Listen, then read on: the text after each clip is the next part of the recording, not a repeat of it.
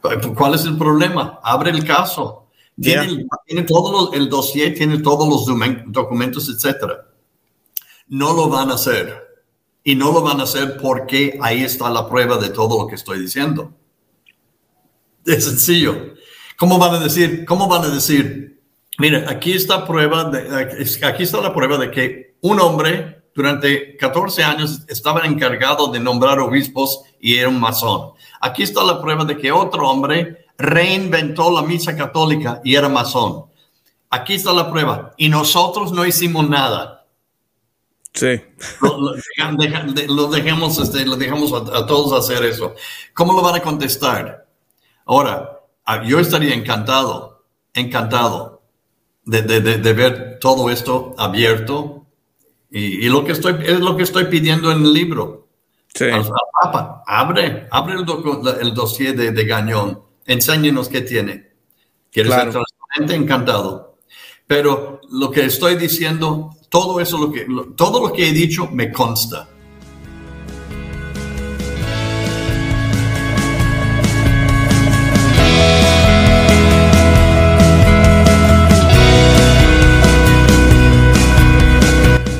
Bienvenidos a Conoce, Ama y Vive tu Fe. Este es el programa donde compartimos el Evangelio y profundizamos en las bellezas y riquezas de nuestra fe católica. Les habla su amigo y hermano Luis Román y quisiera recordarles que no podemos amar lo que no conocemos y que solo vivimos lo que amamos. Y en el día de hoy me acompaña rostro conocido, ahora sí puedo decir rostro conocido, el padre Don Carlos, padre Charles Murr, quien nos va a estar hablando hoy un temazo que yo creo que si les encantó el programa anterior, les va a encantar este aún más. Vamos a estar hablando hoy del libro El asesinato en el grado 33, que fue o es basado en una investigación que condujo un gran cardenal sobre la masonería en el Vaticano, tema que hemos tratado aquí constantemente en nuestro programa con distintos invitados.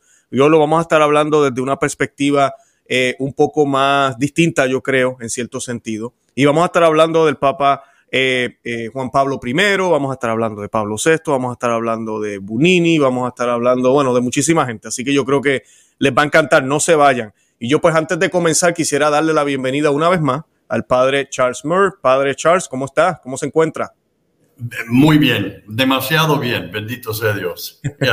Amén, bendito sea Dios. Yo invito a la audiencia, a los que no conocen al padre Charles Murr, le dicen, eh, Charles Murr se dice, no, yo espero que lo estoy pronunciando bien, o el padre Don Carlos, eh, como muchos lo conocen a él, a que vayan y vean el primer programa que nosotros hicimos con él hace como una semana y media más o menos.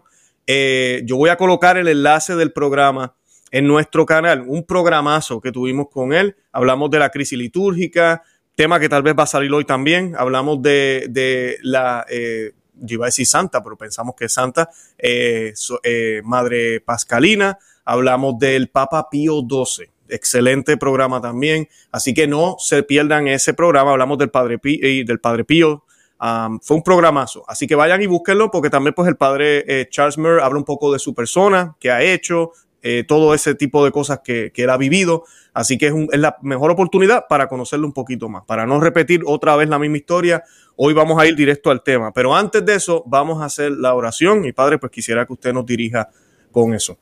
Con gusto. En nombre Patris et Filii Spiritus Sancti. Amén. Pater noster, qui es in celi sanctificetur nomen tuum, adveniat regnum tuum, fiat voluntas tua, sicut in cielo et in terra. Panem nostrum quotidianum da nobis hodie, et dimite nobis debita nostra, sicut et nos divitimus debitoribus nostris, et ne nos inducas in tentationem, sed libera nos a malo. Amén. Sed de sapiencia, ora pro nobis. Ora pro nobis. Pues gracias, Luis. Encantado de estar aquí de nuevo. Adelante. Para, mí es un honor, Padre, que usted esté aquí con nosotros. De verdad que, que gracias por todo el conocimiento el padre eh, Charles Murray podríamos decir que es casi un testigo de todo, no testigo ocular tal vez, pero testigo ahí presente y se podría decir ocular de cierto aspecto. Así que creo que es un honor y es un tesoro, padre, que usted se preste para compartir estos testimonios que para personas que tal vez como yo y otros que hemos nacido luego del concilio, luego de todo eh, la tormenta y todavía la tormenta continúa, a veces no entendemos, hay mucho, muchas teorías, muchos rumores, qué papel jugó Pablo VI, qué papel jugó fulano de tal, de dónde sale la nueva misa, por qué sucede, qué dijo el concilio, eh, el Papa Juan Pablo I, que hay tantas teorías también sobre su, su muerte, eh, y, que alguien como usted se preste para esto, de verdad que es excelente, de verdad que se lo agradecemos, Padre, y sé que el Señor está muy contento con, con lo que usted está tratando eh, de hacer. Y pues yo quería comenzar, Padre, hay una persona que mucha gente no conoce, es el cardenal Gañón. Se dice Gañón, ¿verdad, padre? Gañón, sí. Gañón, perfecto. ¿Cuál era la relación de usted con él y quién era, quién era Gañón? Porque mucha gente no sabe. Yo tampoco conocía de él hasta que comencé a leer el libro, que yo voy a colocar el enlace. Yo lo tengo aquí. Eh, yo voy a colocar el enlace para los que lo quieran encontrar. Muy bien. Pues, ¿quién era el cardenal Gañón? Eh, un fantástico hombre un fantástico ser humano. Eh, venía de una familia canadiense de origen francesa. Creo que era, creo que era el, número séptimo octavo de 13 hijos. Y entró en el sacerdocio, entró en el seminario, lo ordenaron en, en Quebec, en es de Montreal. Y sacó doctorado en Derecho Canónico, así es que es canonista, y, también en Teología, así es que es teólogo. Y lo mandaron después a, Colombia. Él quería ir a Colombia y lo mandaron allá como rector del seminario, eh, creo que en Medellín. ¿Es Medellín? Medellín sí es una de las ciudades. Medellín, creo que es eso, de los salpicianos y era superior allá, luego lo nombraron también este superior eh, eh, de provincia de los, uh, de los alpicianos y terminó en Roma. Lo mandaron a Roma como rector del Pontificio Colegio Canadiense. Déjame explicar a la, a, la, gente un poquito lo que son los colegios. Adelante, padre. ¿Sí?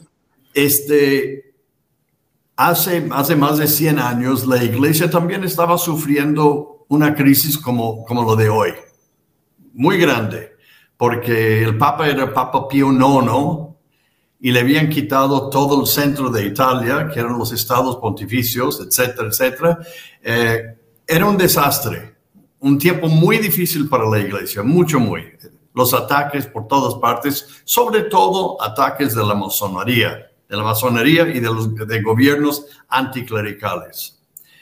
Eh, entonces, Pío IX, el Papa Pío IX, para reconstruir la iglesia, quiso centrar no solamente la autoridad papal, sino el centro, hacer el centro de la iglesia en Roma.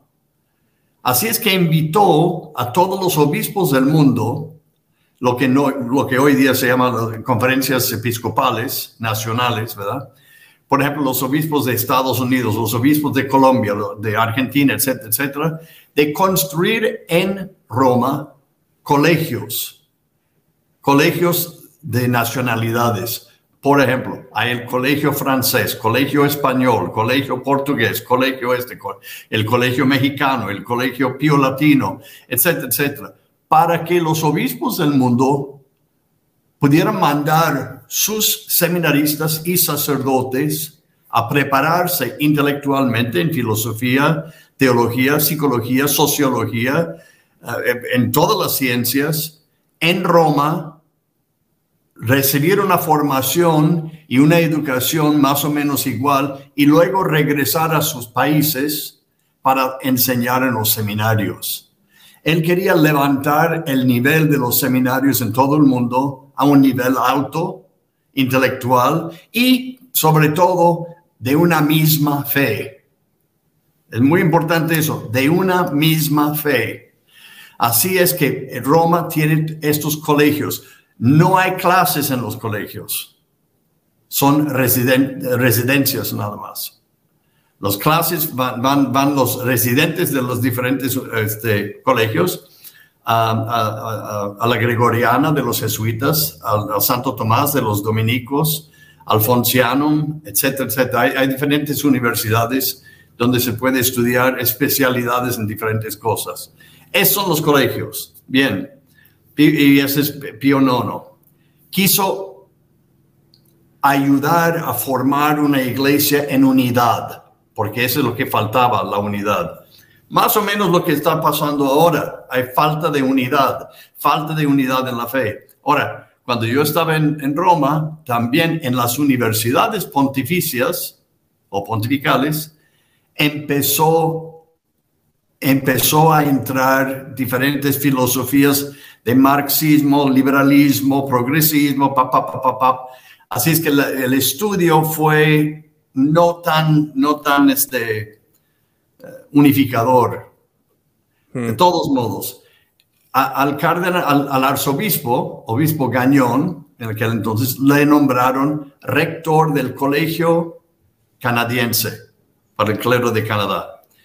Y fue ahí donde yo lo conocí. Lo conocí en 74, 1974. Ya soy tan viejo que hay que decir qué siglo, ¿verdad? 1974 lo conocí y era un hombre, un hombre sumamente simpático, muy personal, siempre con una sonrisa y, una actitud muy, muy abierta, muy, muy, un hombre fantástico. Además, nos dimos cuenta de que por el lado de, mi madre es, de, sangre francesa y también él es de, sangre francesa. Somos este, eh, primos, primos, primos, quién, quién sabe de qué generaciones, muy distantes, pero hay una relación de sangre también. Y así nos conocimos. Él fue rector del colegio canadiense en Roma. De ahí sucedió esto. Eh, Pablo VI, el Papa Pablo VI, empezó a sospechar de que las cosas no andaban bien. Nosotros no sospechamos que las cosas no andaban bien, sabíamos, ¿eh? pero él tardó mucho en ver que había una crisis, porque acuérdense, esos son los años postconciliares. Todo estaba en el aire. A ver si todo va bien, a ver, había muchas, una mezcla de, de, esperanza y a la vez miedo. De esperanza que todo iba a salir, todo iba a salir bien, pero miedo a que no. Y nadie sabía. Pero en 74 sucedió una cosa muy curiosa. Pablo VI en 73, creo, un año antes, empezó a sospechar de que las cosas no andaban bien. ¿Qué cosas con la iglesia? La fe, problemas de la fe. Problemas morales siempre hay, siempre hay, y siempre va a haber porque somos seres humanos. Pero problemas de la fe. Y él eh, anunció este eh, pronunció más bien esta frase famoso que el humo de Satanás había penetrado eh, en, en, la sacristía, en un muro de la sacristía y llenó de humo, de humo malo la sacristía. Nadie, nadie entendió lo que estaba diciendo, pero él entendió lo que estaba diciendo y estaba diciendo que el enemigo ya penetró la iglesia, al centro de la iglesia. Entonces, en aquel entonces, yo estoy investigando, y este va a ser en un libro futuro, pero, estamos investigando muchos de nosotros a la persona que le entregó esto, esta información al cardenal Staffa. Había un sacerdote americano, si no me equivoco, su identidad todavía no lo conocemos, que encontró documentos de prueba de que un señor, un arzobispo llamado Bugnini, era miembro de la masonería internacional, de la masonería italiana. Ahora, eso está completamente contra de la, fe católica y de membresía en la iglesia católica. La iglesia no permite a nadie que es masón. Si eres masón, eres excomulgado de la Iglesia Católica. Y ahí tenemos un señor obispo que al menos según los documentos, era masón. Para, sus, para sus, su, su audiencia, Luis, no solamente este obispo era masón, este era el obispo encargado de la nueva misa, de las reformas litúrgicas de la misa. Claro, gracias padre por mencionarlo. Le iba, a le iba a pedir que explicara eso porque tal vez la gente no sabe cuál es el grave problema de pensar que Bunini eh, pues fue masón, ¿verdad? Porque fue responsable de, la liturgia que se celebra hoy en día en el 99.9% de las parroquias eh, del mundo, la nueva liturgia eh, que no fue solo traducción, como muchos piensan, del latín a la vernácula, lengua vernacular, fue mucho más, fue un cambio completo de la, de la liturgia, aunque se quedaron algunos elementos, que por eso yo lo menciono en el programa, eh, todavía es válida, Cristo se hace presente, no podemos pensar que no, eh, Pero, pero sí hay unos problemas o unas tendencias que nos están llevando a donde estamos ahora, el circo que vemos ahora en la liturgia, que era imposible que sucediera. No estoy diciendo que no habían abusos antes, porque los habían, pero era más difícil en una misa tradicional lo que vemos hoy en día, una bailarina al frente del altar o una cosa así.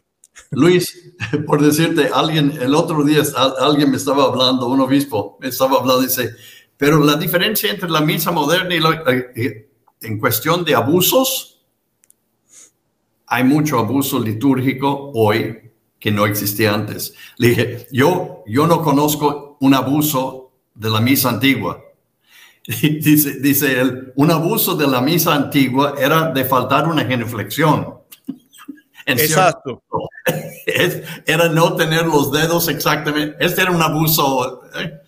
pero hoy día con personas bailando, gritando, dando maromas, este, eh, es una locura lo que, lo, que, lo, que, lo que se ha transformado nuestra misa en un show, en un show y un show barato. En, en, varios casos. No digo todos, hay muchos sacerdotes que celebran la misa moderna, la misa nueva, con una dignidad y un respeto fantástico. ¿eh? Así es, así es. Eh, definitivamente, pero se abrió a, mucho, a muchos abusos porque dio más libertad al individuo, al sacerdote individualmente hablando, de pronunciarse, de, de, demostrarse, de, demostrar varias cosas este, teatrales. Bien, de todos modos, regresando al tema, este obispo Buñini, era masón. Ese es un problema muy grande, porque ¿cuál es, ¿qué significa eso? Significa que él introdujo en la misa filosofía masónica. O sea, lo más importante, si, si, si nos fijamos un poquito en el asunto de la misa, Hemos perdido, para ponerlos en términos sencillos, hemos perdido el sentido vertical un poquito. Dios y yo, yo con Dios.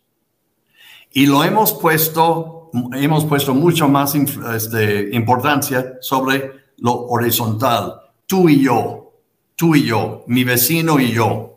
¿Eh? El beso de la paz, el hablar de papi, papá, papá.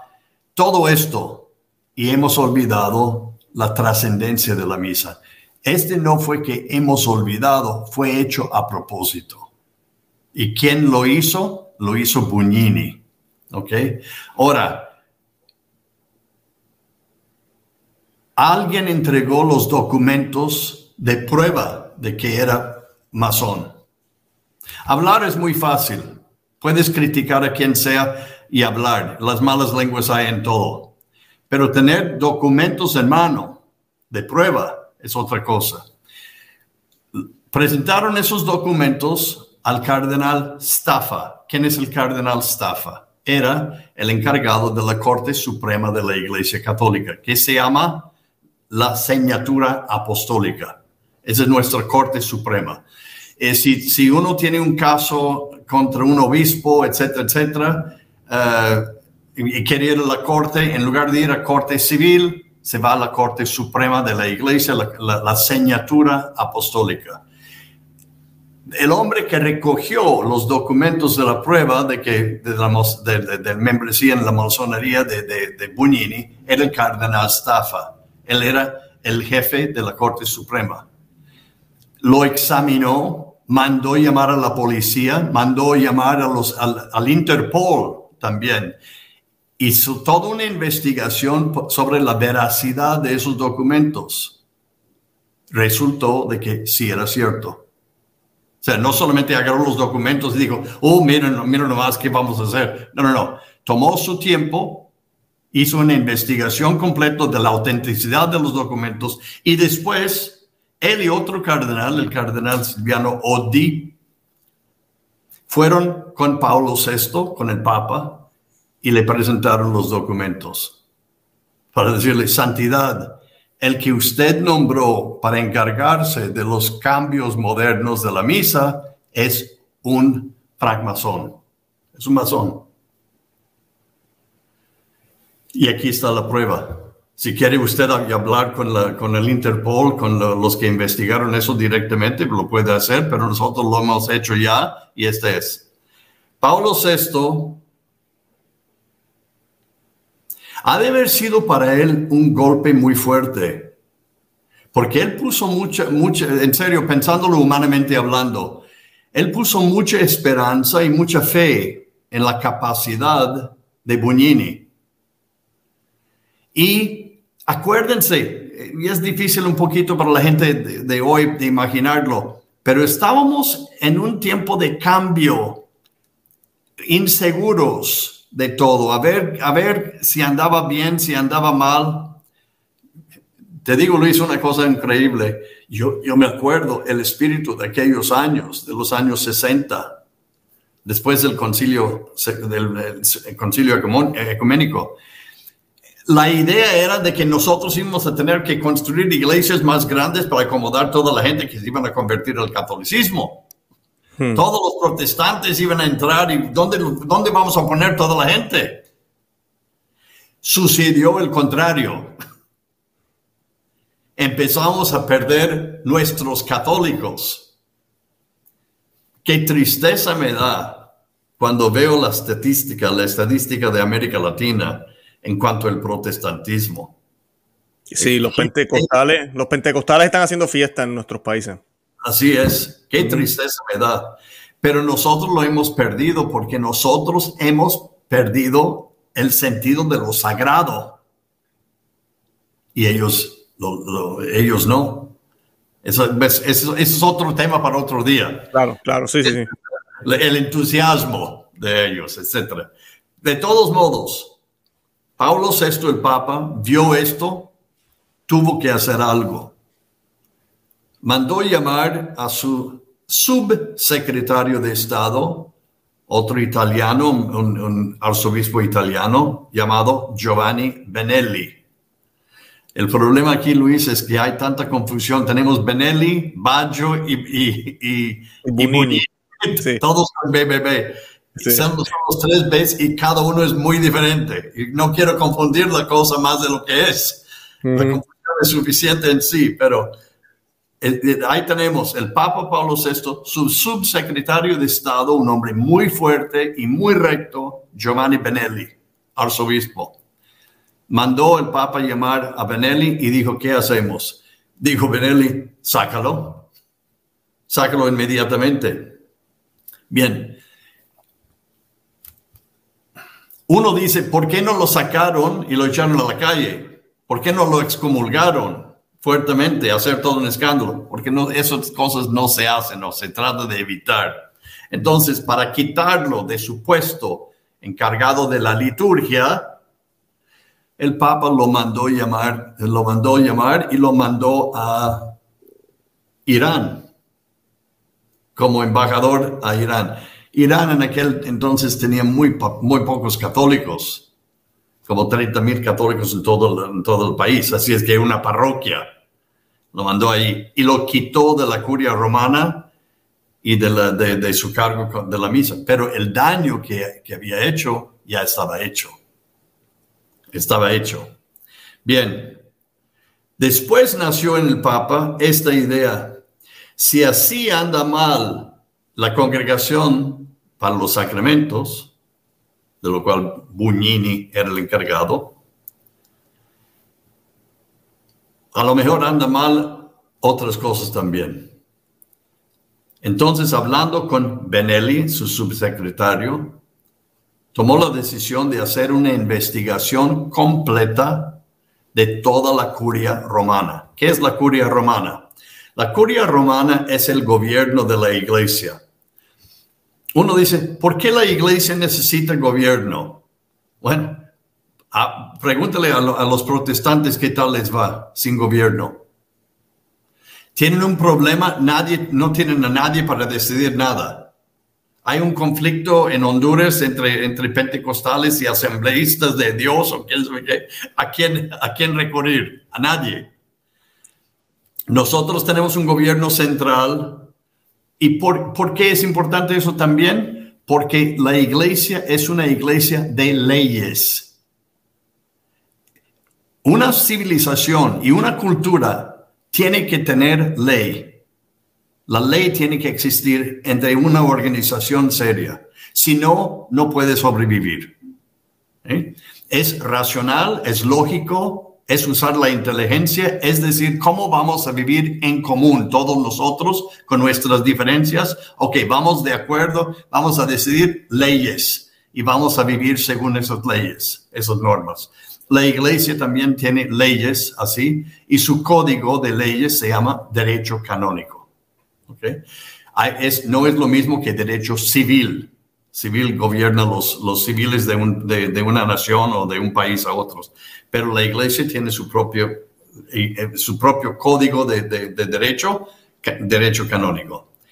Entonces, mandaron, sacaron a Bugnini y luego el Papa quiso hacer una investigación completa de todo el Vaticano. Imagínate, de todo el Vaticano. ¿Cuántos trabajan en el Vaticano? Mire, más o menos, yo creo que vamos a decir de seguro unos mil, unos mil, unos mil personas. Hmm. Trabajan en todas las oficinas, congregaciones, eh, secretarías, etcétera, del Vaticano, del gobierno de la iglesia. Me estoy sonriendo porque me acuerdo el cardenal Cushing de Boston llegó cuando Juan, Juan 23 era papa. Y el Juan 23 y él estaban hablando y dijo Cushing que era, un, era, americano muy ingenuo. Los, los, americanos tenemos fama de ingenuos. Entonces, Cushing, el Papa le estaba explicando a Cushing, al cardenal, cómo funcionaba diferentes cosas en el Vaticano. Y Cushing de repente le pregunta, dice, Santo Padre, hablaba muy, Santo Padre, y, como cuántos trabajan en el Vaticano. Y el Papa, el Papa lo miró y dice, como la mitad. no dio un número, dice, la mitad trabajan aquí. Entonces, Pablo VI, en el año 75, quiso hacer una investigación total de su gobierno, del gobierno interior de la iglesia preguntó a, Benelli quién podría hacer, quién puede hacer esta investigación. Y Benelli inmediatamente dijo Edward Gagnon, el obispo Gagnon, que es el rector del colegio canadiense. Él lo puede hacer. Es canonista, tiene doctorado en derecho canónico y es eh, tiene también doctorado en teología. Es, es, un excelente. Y además, dijo, dijo Benelli, Además, es un hombre que cree en Dios. Hmm, importante. Muy importante. A veces, a veces olvidamos hacer esa pregunta, ¿verdad? es muy importante. Entonces, el Papa mandó llamar al obispo Gañón y le pidió el favor de hacer esta investigación. Para no hacértelo muy largo, ya te lo estoy haciendo bastante largo, pero... pero no, va bien, va bien, padre. Eh, Gañón aceptó con con, con todo debido respeto al Papa, con, mucho gusto, eh, y empezó su investigación sobre cada persona que trabajaba en el Vaticano, cada departamento, etcétera, etcétera, buscando catolicidad. Él quería saber si todo era conforme a la fe católica. ¿Y cómo hacer esto? Pues estaba buscando quienes tenían eh, influencias o quienes eran masones, porque son enemigos, enemigos de la iglesia. Y, para, para también explicar esto un poquito a la audiencia, Luis, los masones y los marxistas, sobre todo, tienen unas filosofías muy semejantes, que es el liberalismo. Ellos dos prometieron entrar, penetrar la Iglesia Católica para destruirla. ¿Por qué este odio contra la Iglesia? ¿Por qué? Porque la Iglesia es y va a seguir siendo para siempre el enemigo, fundamentalmente el enemigo del marxismo y de la masonería y del liberalismo. Cuidado con la palabra liberalismo, ¿eh? porque es una palabra ambigua. Liberalismo no estamos hablando de una persona liberal, de sus actitudes, etcétera, etcétera. No, el liberalismo es un espíritu, de lo cual nace tanto el marxismo como la masonería. El marxismo también viene de la masonería. Toda esa idea de revolución, nada está bien, hay que, hay que tumbar gobiernos, hay que tumbar la iglesia, hay que acabar con todo lo antiguo y empezar todo nuevo. Pues muy bien, muy bien, si eres un niño de 15 años de edad y así piensas. Eh, dicen, dicen la diferencia, dicen la diferencia cuando piensas, cuando eres liberal, si eres liberal de niño, de joven, eh, es porque tienes compasión si sigues siendo liberal después de los 40 años de edad, es porque te falta cabeza. Yes, totalmente de acuerdo. Así. Una cosa es faltar corazón y otra cosa es faltar cabeza. Total. Gañón, el obispo Gañón, se puso a investigar todos que trabajaban en el Vaticano y encontró, descubrió bastante cosas difíciles y de una cierta penetración de comunismo, de marxismo y de masonería dentro de la iglesia. Mientras estaba haciendo su estudio, este estudio a, propósito le costó tres años, tiempo completo, tres años. Era un hombre fantástico y muy simpático, etcétera, etcétera, pero también en cuanto, en cuanto trabajador único. Se dedicaba 12 horas al día al trabajo y llegaba llegaba este, a, su casa, a su cuarto en el colegio canadiense, a organizar papeles, documentos, etcétera, etcétera. Llegó el, estamos hablando de los años 75 a 78. Fue cuando duró en esta investigación. Padre, ¿cómo usted sabe todo eso? ¿Usted trabajó con él? Eh, ¿Estuvo cerca de él? yo trabajé con él y viví con él. Esto, vamos llegando a lo interesante, lo curioso. todo, todo eso es curioso, ¿verdad? Pero vamos llegando a eso. En el año 76 o 76, 77, él me ordenó sacerdote en 77, él y el cardenal Felici. En 77 llegó a saber demasiado Gañón. Había una, una, una, broma en, en, en Roma que decía que Gañón sabía más que el Espíritu Santo, ya con su investigación. llegó el punto de que algunos lo querían matar. Y había amenazas en contra de su vida. Me consta, yo era amigo de él, convivíamos bastante y confió ciertas cosas, esas cosas a mí y a otro sacerdote que éramos los tres muy grandes amigos. Entonces no sabía exactamente qué hacer. Algunos, algunos este, malhechores entraron en, sus, en su recámara en el colegio canadiense, destruyeron varias cosas, sacaron documentos, los que podían encontrar, hicieron un desastre. Eh, hicieron, como, como decimos en México, hicieron, lo dejaron en estado de desmadrosa. Así. ¿eh? Ya, para entendernos bien y claro. Y luego cuando llegaron a amenazar su vida, no tuvo miedo porque lo conocí muy bien, no, no era un hombre que tenía miedo, temía por la investigación. Él temía no terminar la investigación porque estaba dando cuenta, se estaba dando cuenta de que había problemas muy serios y muy graves dentro de la iglesia y dentro de su gobierno central, en el Vaticano concretamente. Entonces, en ese entonces, dejó el, colegio canadiense, dejó su cargo de ahí y su cuarto y vino a vivir conmigo y con otro sacerdote.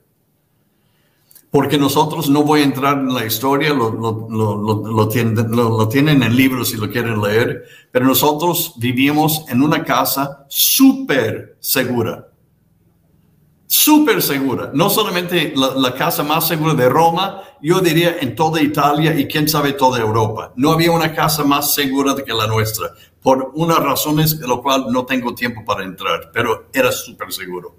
Tenemos fuera de, nuestras puertas 24 horas al día, 7 días por semana, o como dicen ustedes en español, los 8 días por, 8 días por semana yo nunca entendí por qué tienen ustedes ocho días en una semana, pero de todos modos, eso es otro, tema para otra cosa. Pero 24 horas al día teníamos tres tipos de policía internacional fuera de nuestra casa, cuidando a una persona famosísima. Así es que él vino a vivir con nosotros para la seguridad. Vivió a mi lado él y al otro lado vivió eh, otro monseñor en Secretaría de Estado Monseñor Mario Marini, que también está muy mencionado en el libro. Él, para mí, como te dije la última vez, la cuarta persona de la Santísima Trinidad. Era, era, era, era todo para mí, era un gran hombre, gran hombre. De todos modos, él siguió con su investigación. Finalmente llegó el día de entregar los resultados de la investigación al Santo Padre, a Paulo VI. Este fue en 1978. Yo era su chofer. Yo era su secretario. Yo le ayudaba también a organizar ciertos documentos. Entonces me dijo, me dijo ¿qué haces pasado mañana? Pues excelencia, a, tus órdenes estoy. Entonces eh, me llevas al, Vaticano, tengo audiencia con el Papa para entregarle los resultados de la investigación después de tres años, imagínate. Dije, pues encantado, encantado. Pues ahí vamos. Yo manejando, él a mi lado y tenía todos los documentos que quería entregar al Santo Padre. Eran tres tomos diferentes de documentos. Llegamos al Vaticano, al Cortile San Damaso. Él subió, yo esperé en el coche, estaba, él entró con el Santo Padre y audiencia privada tuvo con el Papa, sin el cardenal secretario de Estado, que era Viló, otro hombre medio chueco, o chueco y media. Bueno, hmm. Benelli, el subsecretario, estaba ahí con él y luego salió él para que solamente Gañón y el Papa pudieran hablar sobre el asunto. A cierto punto, Gañón puso los tres tomos de la investigación sobre su escritorio y le dijo, Santo Padre, hay mucho que contiene esos documentos, pero una de las primeras cosas que tiene que hacer es cambiar A, B y C. Unos cambios fuertes. Pablo VI me lo dijo Gañón mismo después de la audiencia. Suspiró profundamente, tomó los documentos, los tres tomos, y los dio de nuevo a Gañón por su escritorio. Estaba el escritorio entre los dos. Y dijo, yo no puedo usted no puede, Santo Padre, ¿qué? Dice, no puedo, no puedo. Estoy muy agobiado, muy cansado, no tengo la energía de seguir adelante y mucho menos de, de, enfrentar este, estos problemas. Dije, por favor, entrega todo su estudio a mi sucesor. Válgame Dios. El Papa en aquel entonces tenía creo que 82 años de edad, pero sí estaba muy cansado.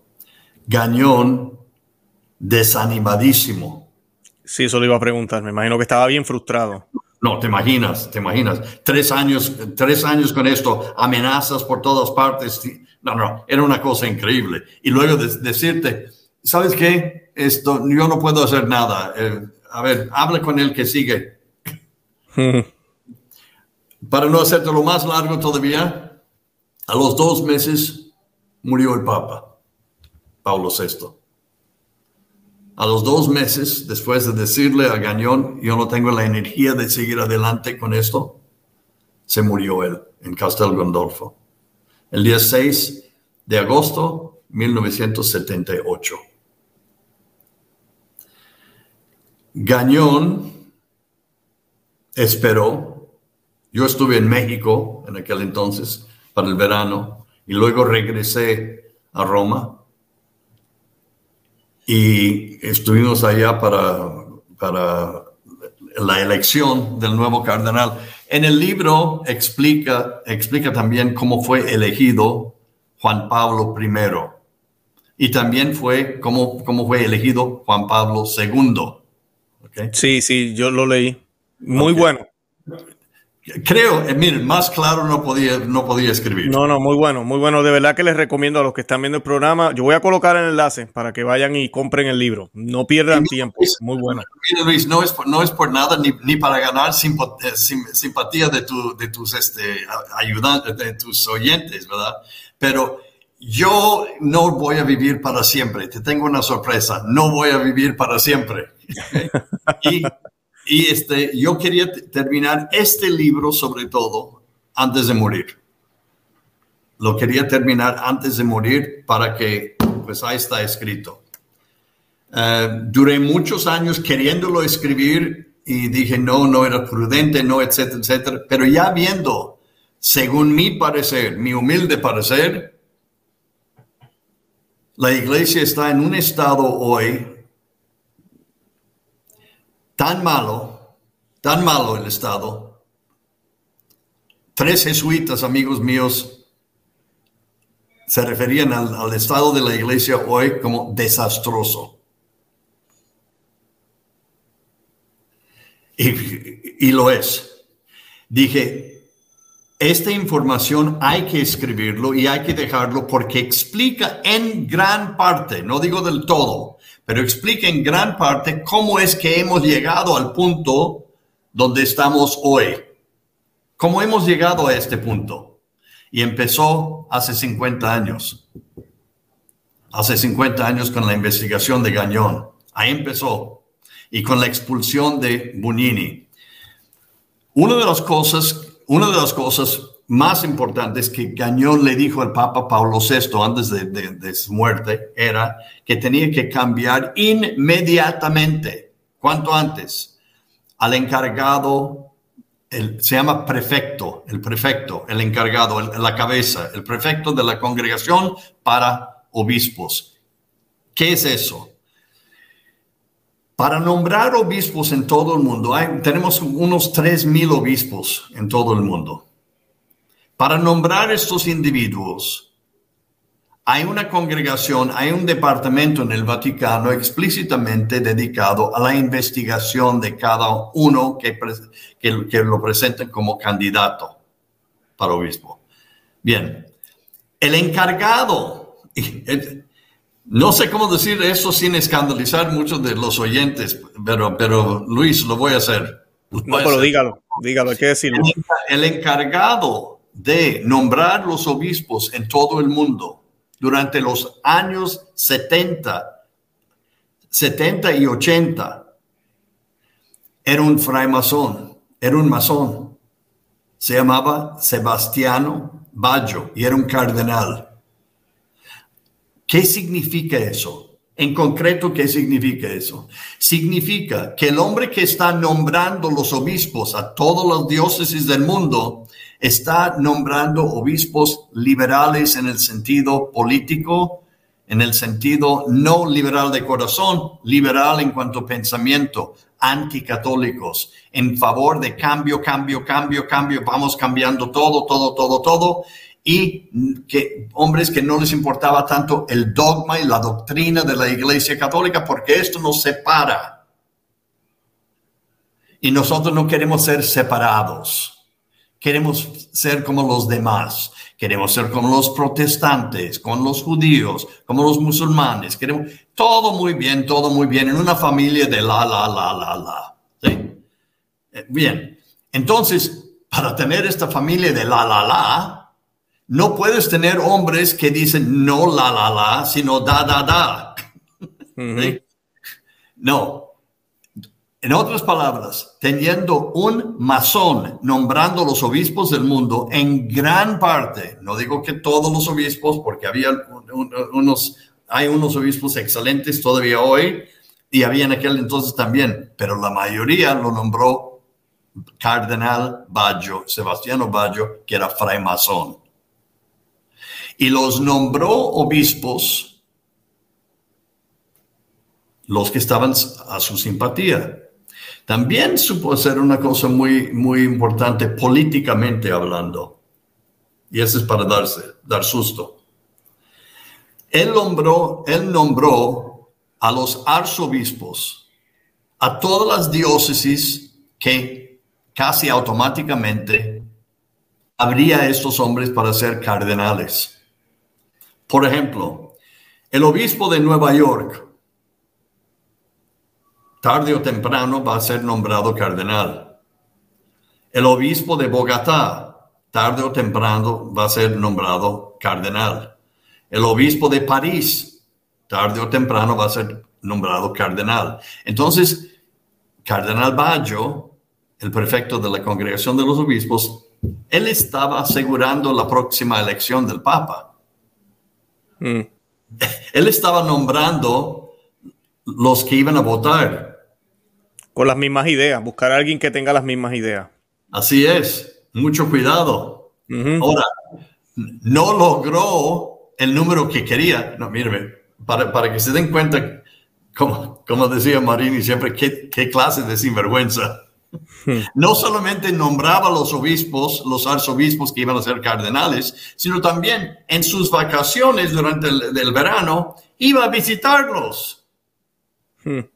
Él, y se fue a África, a Asia, a todos los lugares donde los nuevos cardenales no conocían a nadie en Roma.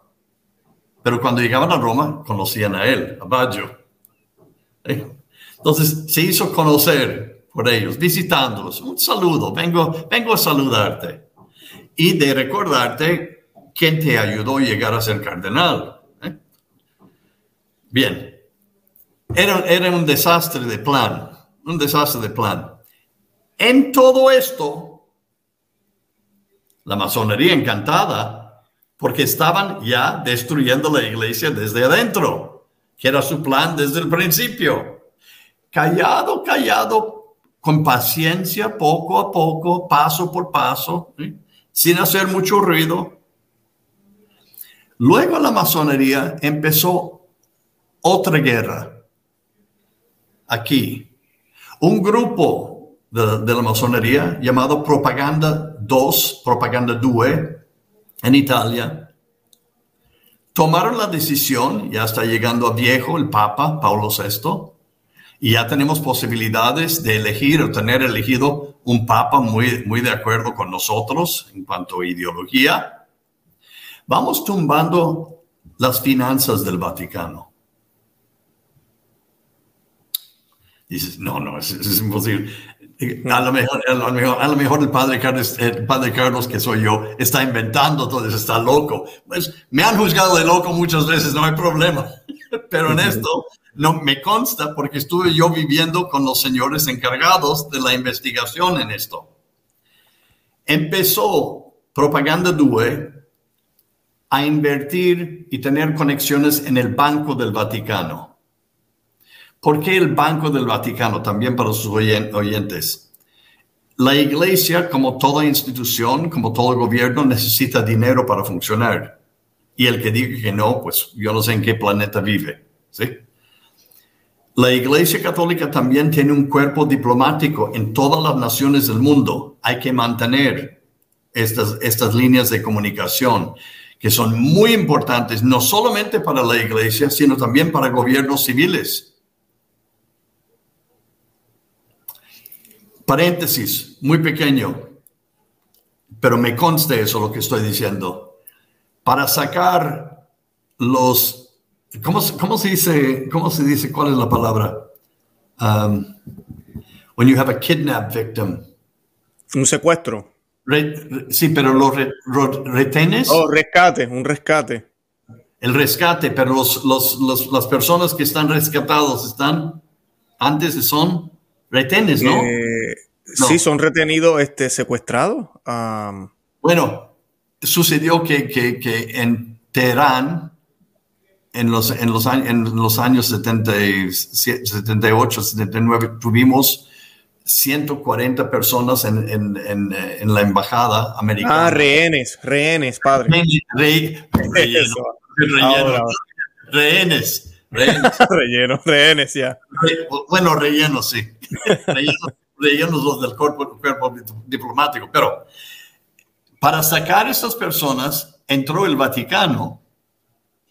¿Por qué? Porque Estados Unidos no tenía relaciones diplomáticas con Irán. Irán con Estados Unidos tampoco. Pero los dos tenían relaciones diplomáticas con el Vaticano.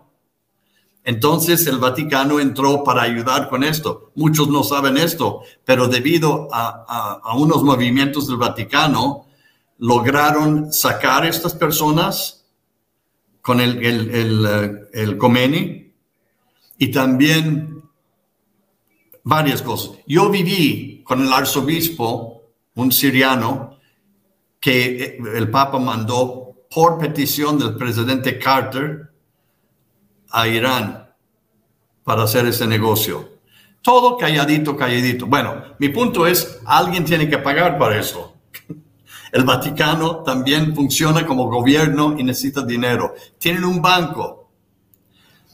Los masones se metieron en el banco poco, poco, poco, poco durante años con el, fan de, con el afán de, el fin de tumbar la economía del Vaticano completamente. Entonces su idea era destruir la base económica del Vaticano y también nombrar un papa a su gusto. Son diablos, ¿eh? son no, claro. Y son persistentes. Como dice usted, con calma, pero, pero a paso agigantadito o poco a poco, pero ¿verdad? hacen sus cambios. Estamos hablando, estamos hablando de, de, un siglo, de 100 años, que a poco, poco, poco, poco. Bien, bien. Yo no voy a entrar en, cómo fue elegido Juan Pablo I pero después de la muerte de Pablo VI, hubo una elección, una elección, un conclave, se llama conclave con, con, con clavo, porque está cerrada la puerta en secreto para que voten los cardenales, y salió elegido el candidato de Benelli. ¿Te acuerdas de Benelli, el subsecretario de Estado? Él ya era el cardenal, lo, lo, nombró el Papa poco antes de morir, cardenal de Florencia y él trato de describirlo en el libro cómo hizo cómo hizo la cosa para que Baggio no ganara, no ganase la, elección, para no tener un masón como papa. Imagínate, hemos llegado muy cerca de tenerlo. Nadie lo sabe, pero es cierto. Total, como candidato salió Juan Pablo I, un buen hombre, bendito sea Dios, un muy buen hombre ya es beato, ya lo beatificaron el otro día. Ahora, Juan Pablo I, la primera, el nuevo papa, la primera cosa que hizo era, mandó llamar a Benelli y dijo, yo quiero que tú seas mi secretario de Estado.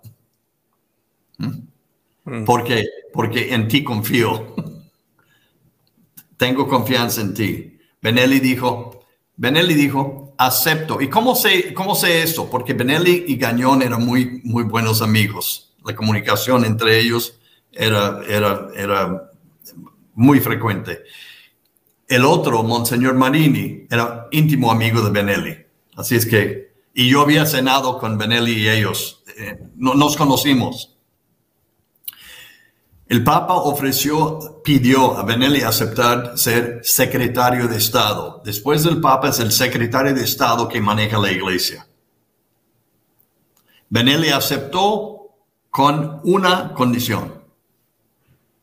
Bueno, había dos, pero la segunda no importa. Primero es esta. Tienes que quitar al cardenal Baggio del supuesto de nombrar obispos. Inmediatamente.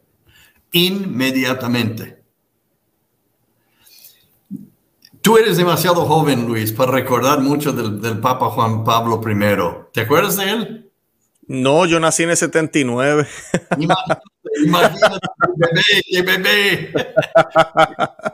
Bien, pues en 78, un año antes de tu nacimiento, eh, este hombre, Luciani,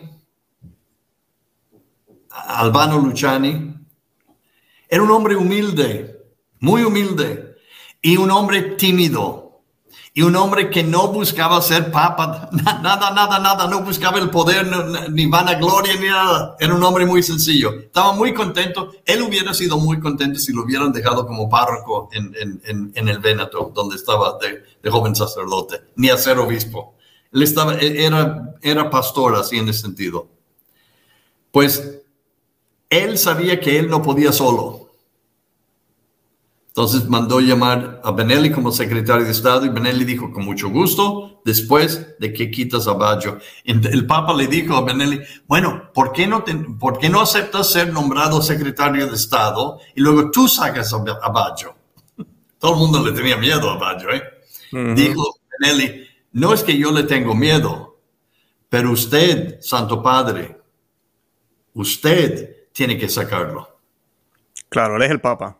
Punto. Usted lo tiene que hacer. Después te ayudo. Te ayudo con el resto. Pero este primer paso lo tiene que hacer usted. Muy bien. ¿Y cómo lo hago? Dijo Benelli. Bueno. ¿Y cómo lo hacemos sin hacer un gran escándalo? Ahora, déjame explicar una cosa. ¿Cómo andamos de tiempo, Luis? Este, estamos bien, tranquilo, padre. Sí le iba a comentar, eh, eh, ¿Benelli sabía de la investigación de Gañón? ¿Cómo, cómo le pide exactamente eso? Fue Benelli, fue Benelli que, que, que, presentó Gañón para hacer la investigación ante Paulo VI. Exacto. Ok, pero él sabía entonces los resultados. Perfecto. Absolutamente, sabía todo. Sabía todo. Perfecto. ¿Y el Papa Pablo, Juan Pablo I, pudo ver la investigación o no? Dos cosas, dos cosas. Te digo la segunda ya se me olvidó. Dos cosas. La primera era de sacar Benelli, eh, Baggio, Cardenal Baggio, y el segundo era de llamar a Gañón inmediatamente para que Gañón le presentara el estudio de la curia romana. Ok. Bien. El Papa nuevo mandó llamar a Gañón. ¿Cómo lo sé? Yo manejé el coche de nuevo, lo llevé. Bien, lo esperé tuvieron una junta de, más de una hora, bajó del elevador del secretario de Estado de la residencia del Papa, entró en el coche, encantado, encantado, ah. encantado. El Papa aceptó todo, tomó los documentos eh, y está de acuerdo en todo. Y Benelli va a llegar a ser este, su secretario de Estado y dice, hay una posibilidad de, poner, de reconstruir la Iglesia Católica. Oh, encantado, encantado. Entonces tomaron la decisión, el Papa tomó esta decisión para sacar al cardenal Baggio de la congregación de obispos, este masón, y no ser un escándalo tremendo, es un cardenal, hay que explicar un poquito algo también antes de eso. Adelante, padre. Los, los sacerdotes, los diáconos, monjas, monjes, etcétera, etcétera, nosotros no somos nadie. No somos nadie en la iglesia. Ah, trabajamos, papá, papá, papá, hacemos todo lo que podemos hacer, etcétera, etcétera. Los que son intocables son nuestros obispos ¿Por qué? Porque ellos son los sucesores de los apóstoles. Yo no soy como sacerdote, un obispo es. Un obispo fue hecho por obispo, por otro obispo, por otro obispo, hasta llegar a uno de los doce apóstoles. Esta sucesión para nosotros católicos es fundamentalmente importante porque nos conecta con, ¿con quién? Con Jesucristo, el fundador de la Iglesia Católica. No se rompe eso. La razón por la cual se destruyó la Iglesia de Inglaterra con Enrique VIII fue porque Enrique VIII decidió, yo voy a nombrar mis obispos. Yo el rey, yo voy a nombrar obispos que me obedecen a mí y no al papa. Y él empezó a nombrar obispos. Ya no hay sucesión. El, arzobispo de Canterbury, para nosotros es un buen hombre, no digo que no, pero no es un obispo en cuanto al sentido de obispo nuestro, católico. Los ortodoxos también, griegos ortodoxos, etcétera, tienen esta conexión de la sucesión de sus obispos. Por eso sus sacramentos su misa, se puede decir, su liturgia, es válido para nosotros. Su sacerdocio es válido. Sus sacramentos válidos porque tienen, un, tienen este, este, esta conexión. Bien. Para quitar a Baggio, y acuérdate, acuérdate también, humanamente hablando, Baggio tenía todos los dossiers de todos los obispos del mundo. Hmm. Si un obispo cometió un error en 1958, él tiene el documento. Si fulano de él tenía todos los documentos. Entonces, para, para blackmail. Sí, como se, dice.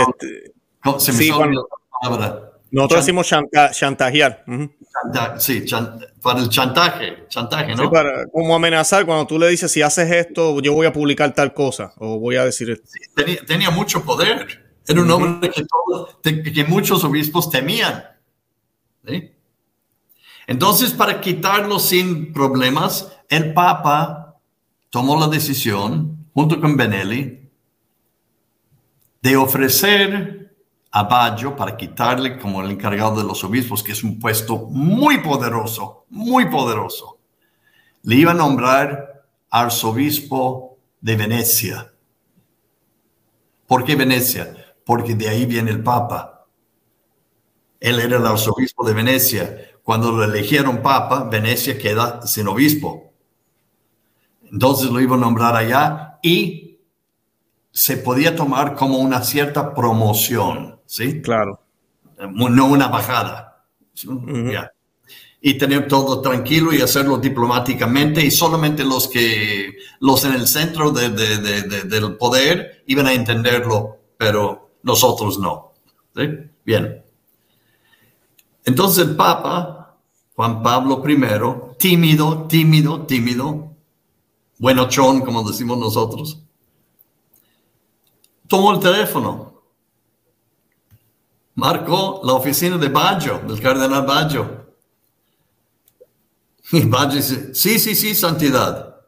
Dice, me gustaría hablar con usted. Imagínate cómo le contestó. Eh, estoy ocupado. ¿Te imaginas decir? Al Papa no se le contesta así. ¿Te imaginas decir al Papa? estoy ocupado o al presidente de tu, de tu país, de tu nación, eh, perdóname, pero estoy ocupado, tengo otras cosas que hacer, no puedo verte, no te puedo recibir hoy. Ah, uno deja todo lo que está haciendo, imagínate. Pero el, pero el Papa Juan Pablo I, Luciani, era un hombre de tanta caridad y tan, tan bueno que dijo, bueno, ¿y qué tal hoy en la tarde si estás ocupado en la mañana? Y dice, no, también en la tarde estoy ocupado, Santidad. Tengo citas, tengo, tengo reuniones muy importantes. ¿Qué tal esta noche? ¿A poco tienes citas y reuniones y conferencias en la noche? Te espero aquí a las 8 en mi oficina privada. No hubo manera de decirle que no. Llegó el cardenal Baggio a las 8 de la noche al, estudio del Papa en el Palacio Apostólico. Eh, también tenemos dos testigos que eran guardia, guardia suiza. Todo el Vaticano estaba cerrado, ¿no? oficinas y todos cerrados ya. Entró Baggio y el Papa le propuso el cambio a Venecia. Puedo imaginar solamente qué tan difícil fue para Juan Pablo I hacer esto porque no era un hombre de conflicto y no le gustaba el conflicto. No este, Benelli sí le encantaba el conflicto. El Benelli era un hombre de batalla, vámonos. Pero, pero el, Papa, el Papa Juan Pablo I no. Le era muy difícil, me imagino. El cardenal Baggio empezó a gritarle que no aceptaba no aceptaba. Él no se iba a ninguna parte, se quedaba como el encargado de obispos, no iba a ceder su puesto. Bueno, no sé si la gente me, está escuchando, la gente que está, me está escuchando me está entendiendo. Eso no se dice a un papa. Yo no voy, yo no hago, tú no me puedes forzar. E, es inaudito. Pero la soberbia, el soberbio de este hombre, de decirle al papa, no, no acepto y empezó a gritarle más fuerte. gritar al Papa. Y no solamente al Papa, a un hombre santo. De verdad, era un hombre santo, Juan Pablo I.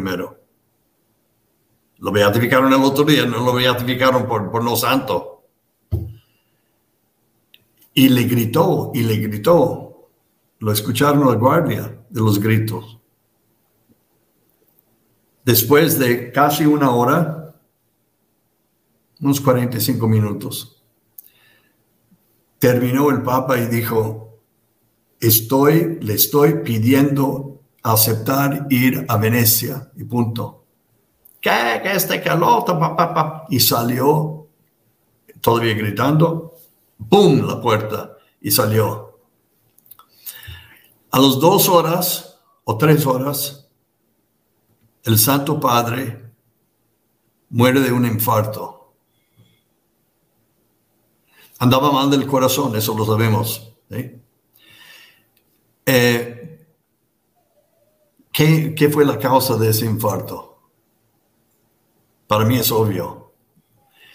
Yo le pregunté al cardenal Gañón el día, el día siguiente, porque nos dimos cuenta a las, a las 7, 7 y 15 de la mañana de que se había muerto el Papa eso fue una notición, eso fue notición en aquella época. Yo de pequeño recuerdo inclusive haber escuchado tantos rumores de lo que pasó, de lo que lo mataron, lo envenenaron. Yo no, todavía hoy se habla muchísimo de eso, que me gustaría que usted me contara también qué piensa de eso. Pues eh, imagínate, después de ser papa 33 días,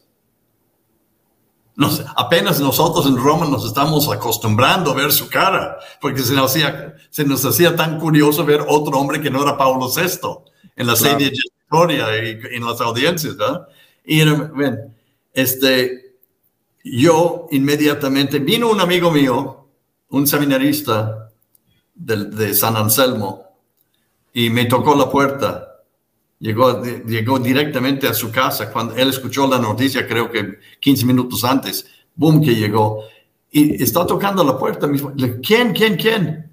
Dice, déjame entrar, déjame entrar, tengo, tengo algo que decirte. Y, yo de, de, pura chiripa, dormido todavía, le dije, le dije, dije, ¿a poco se murió el Papa o qué? Así, así le contesté. Y dijo, abrió la puerta y dice, ¿ya escuchaste la noticia? Entonces, le dije, ¿cuál noticia? Y que se murió el Papa. Le dije, Luis, se murió hace un mes. Mm. No, se murió el Papa. Escuchamos Radio Vaticano, la noticia, me, acuerdo perfectamente bien. Inmediatamente yo fui al cuarto de, del, uh, obispo, arzobispo Gañón, le toqué la, la, puerta y a Mario Marini dije, y les, les di la noticia. Y los dos dijeron la misma cosa. ¿eh? Lograron, lo mataron. Hmm. ¿Mm? Bien, y después le pregunté al, cardenal Gañón, lo hicieron cardenal después, todavía no era cardenal, por eso digo al arzobispo, a lo mejor es una confusión para los que me están escuchando, pero el cardenal, lo, lo hicieron cardenal después, este, le, le dije, ¿usted cree de verdad que lo mataron? Y me contestó, jamás se me olvida, dice, hay muchas maneras de matar a un hombre. No digo más. Hay muchas maneras de matar a un hombre. Y cuando vi que se murió de un infarto, así esta noche, y yo sí creo que murió de un infarto, no creo que fue envenenado, no, pero creo también conocer la causa del infarto. Y fue este argumento que tuvo con Baggio y después de eso se fue a dormir y una hora o dos horas después se murió de un infarto. Fueron tiempos tremendos, tremendos. No voy a decir más. El resto está en el libro, cómo fue elegido Juan Pablo II, etcétera, etcétera. No voy a decir más del libro. Nomás digo esto. Finalmente, Juan Pablo II fue elegido también el cardenal Benelli de Florencia, el, que era secretario de Estado, tuvo una influencia muy grande y él propuso el nombre de, de cardenal Wojtyła, que llegó a ser Juan Pablo II, el gran papa que todos conocemos y recordamos bien. Este también fue algo de, de, la, de, la, política eclesiástica de Benelli, que era un hombre muy fuerte. Eh, bien, ya tenemos un tercer papa. De nuevo, Gañón me dice, ¿qué haces mañana? Fue a llevarle la investigación también. Ay, no, Dios, esto es increíble. A sus órdenes, excelencia. ¿Dónde vamos? Dice, voy con el Papa, tengo audiencia con el nuevo Papa para presentarle de nuevo los documentos. Wow. De lo cual tenía copia, obviamente. Fuimos a verlo. Y el Papa Juan Pablo II hay que entenderme bien, a ver si me doy a entender, a ver si me doy a entender más bien de ninguna manera estoy diciendo que fue un, hombre malo. No, no, no, no. Era pura bondad el hombre, bondad.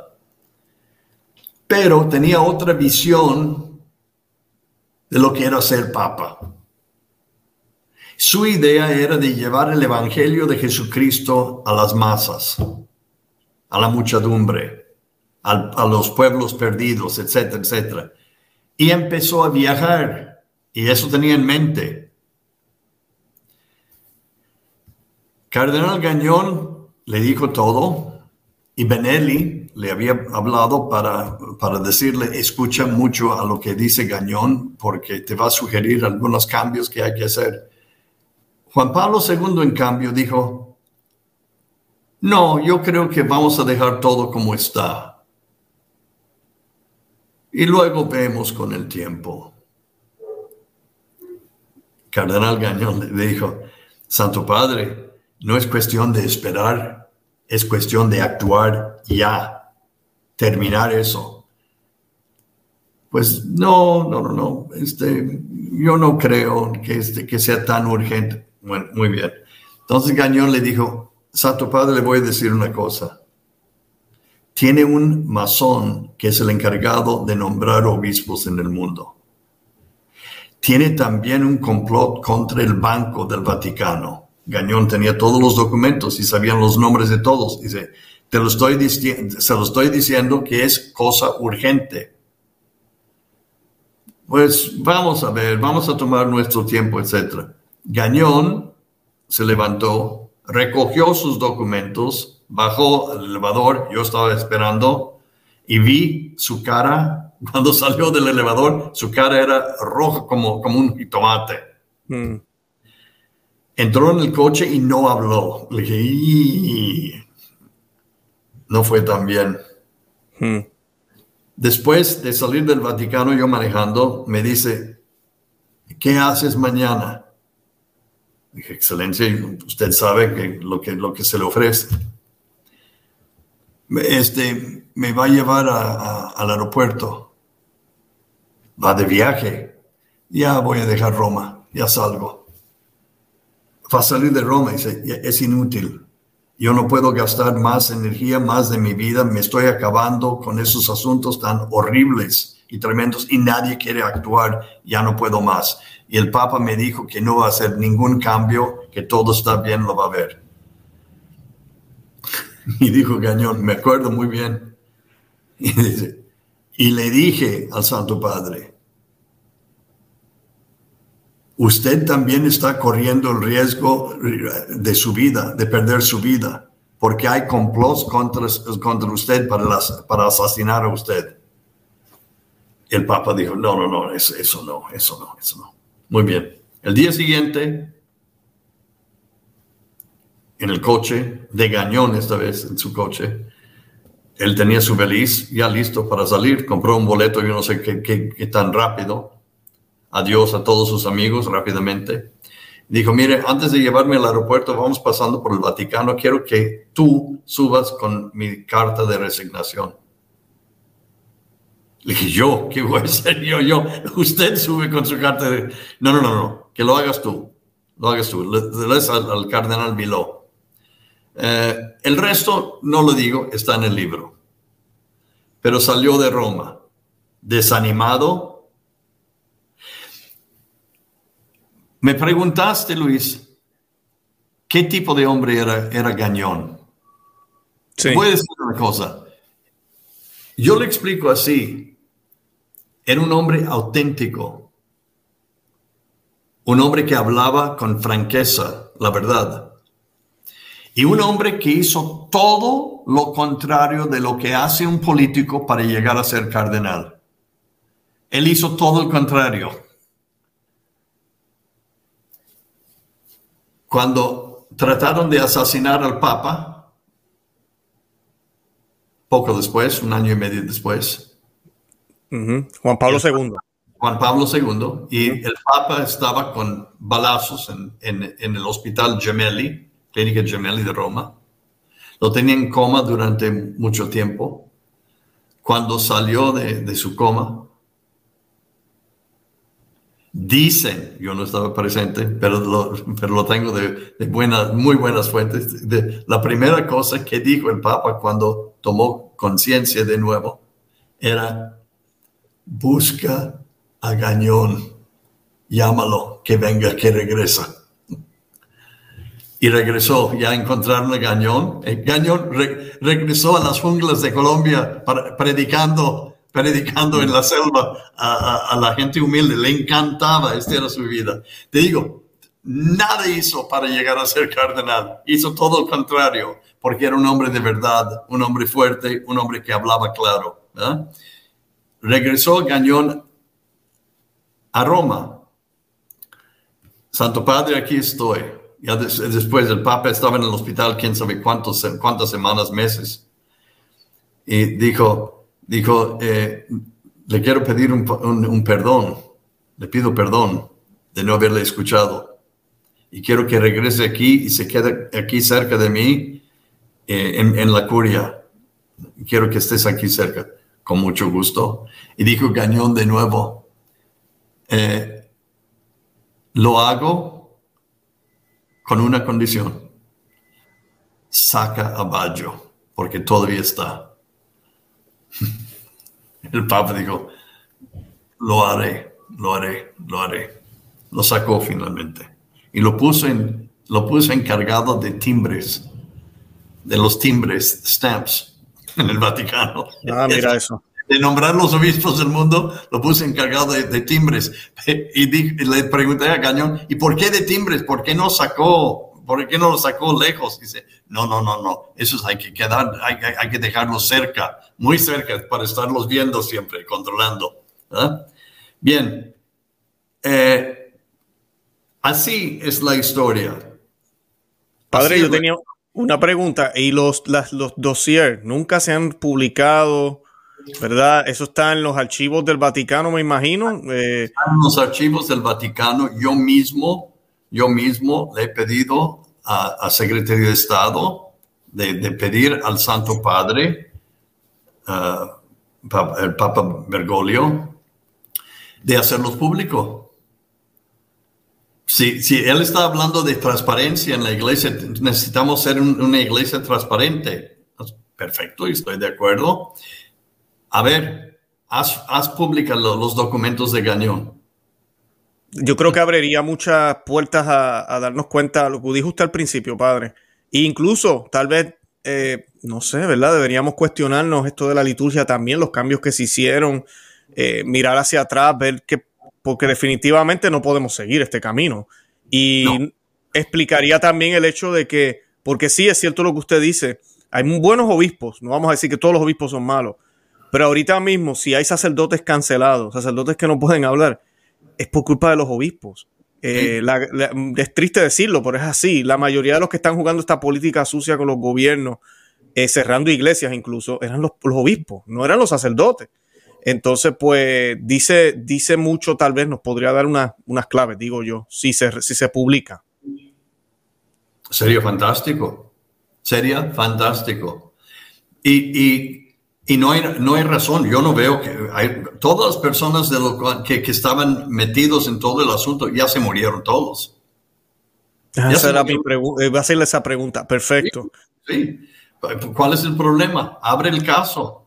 Tiene, tiene todo el dossier, tiene todos los documentos, etcétera. No lo van a hacer. Y no lo van a hacer porque ahí está la prueba de todo lo que estoy diciendo. Es sencillo. ¿Cómo van a decir? ¿Cómo van a decir? Mira, aquí está prueba de, aquí está la prueba de que un hombre durante 14 años estaba encargado de nombrar obispos y era un masón. Aquí está la prueba de que otro hombre reinventó la misa católica y era masón. Aquí está la prueba. Y nosotros no hicimos nada. Sí. Lo, dejamos, este, lo dejamos a, a, todos hacer eso. ¿Cómo lo van a contestar? Ahora, Ah, yo estaría encantado, encantado de, ver todo esto abierto y, lo que estoy, es lo que estoy pidiendo en el libro. Sí. Al, Papa, abre, abre el, el dossier de, de, Gañón, enséñenos qué tiene. Quieres ser transparente, encantado. Pero lo que estoy diciendo, todo eso, lo que, todo lo que he dicho me consta. Yo viví con Gañón y eh, estuve, estuve con él pocos días antes de, de, su muerte en Canadá. Estuve en su funeral. Eh, soy amigo de su familia. Tomó, tomamos, tomamos este, juntos vacaciones todos los años. Eh, lo, lo, acompañé a diferentes partes del mundo como secretario. Lo, lo, conozco, lo conocí muy bien. Un santo varón, un santo varón. Un hombre de, y un hombre fuerte y un hombre de, de, una fe católica profunda. Eh, lástima que Dios no está haciendo más de ese modelo. este, modelo casi está descontinuado. Está descontinuado, sí, es verdad. Padre, eh, nosotros vamos a colocar, yo voy a colocar el enlace del libro. Eh, sé que ya está en inglés y va a salir en español, ¿correcto? Sale en español hoy. Sale en Perfecto. en Amazon pueden En Amazon. Pues yo voy a colocar el enlace para que los que deseen, de verdad que los invito a que lo compren. Es un libro que tiene muchísima información. No es tan gordo tampoco, así que no es que se va a demorar leyéndolo tres meses. Es bien fácil de leer, muy, fácil de leer.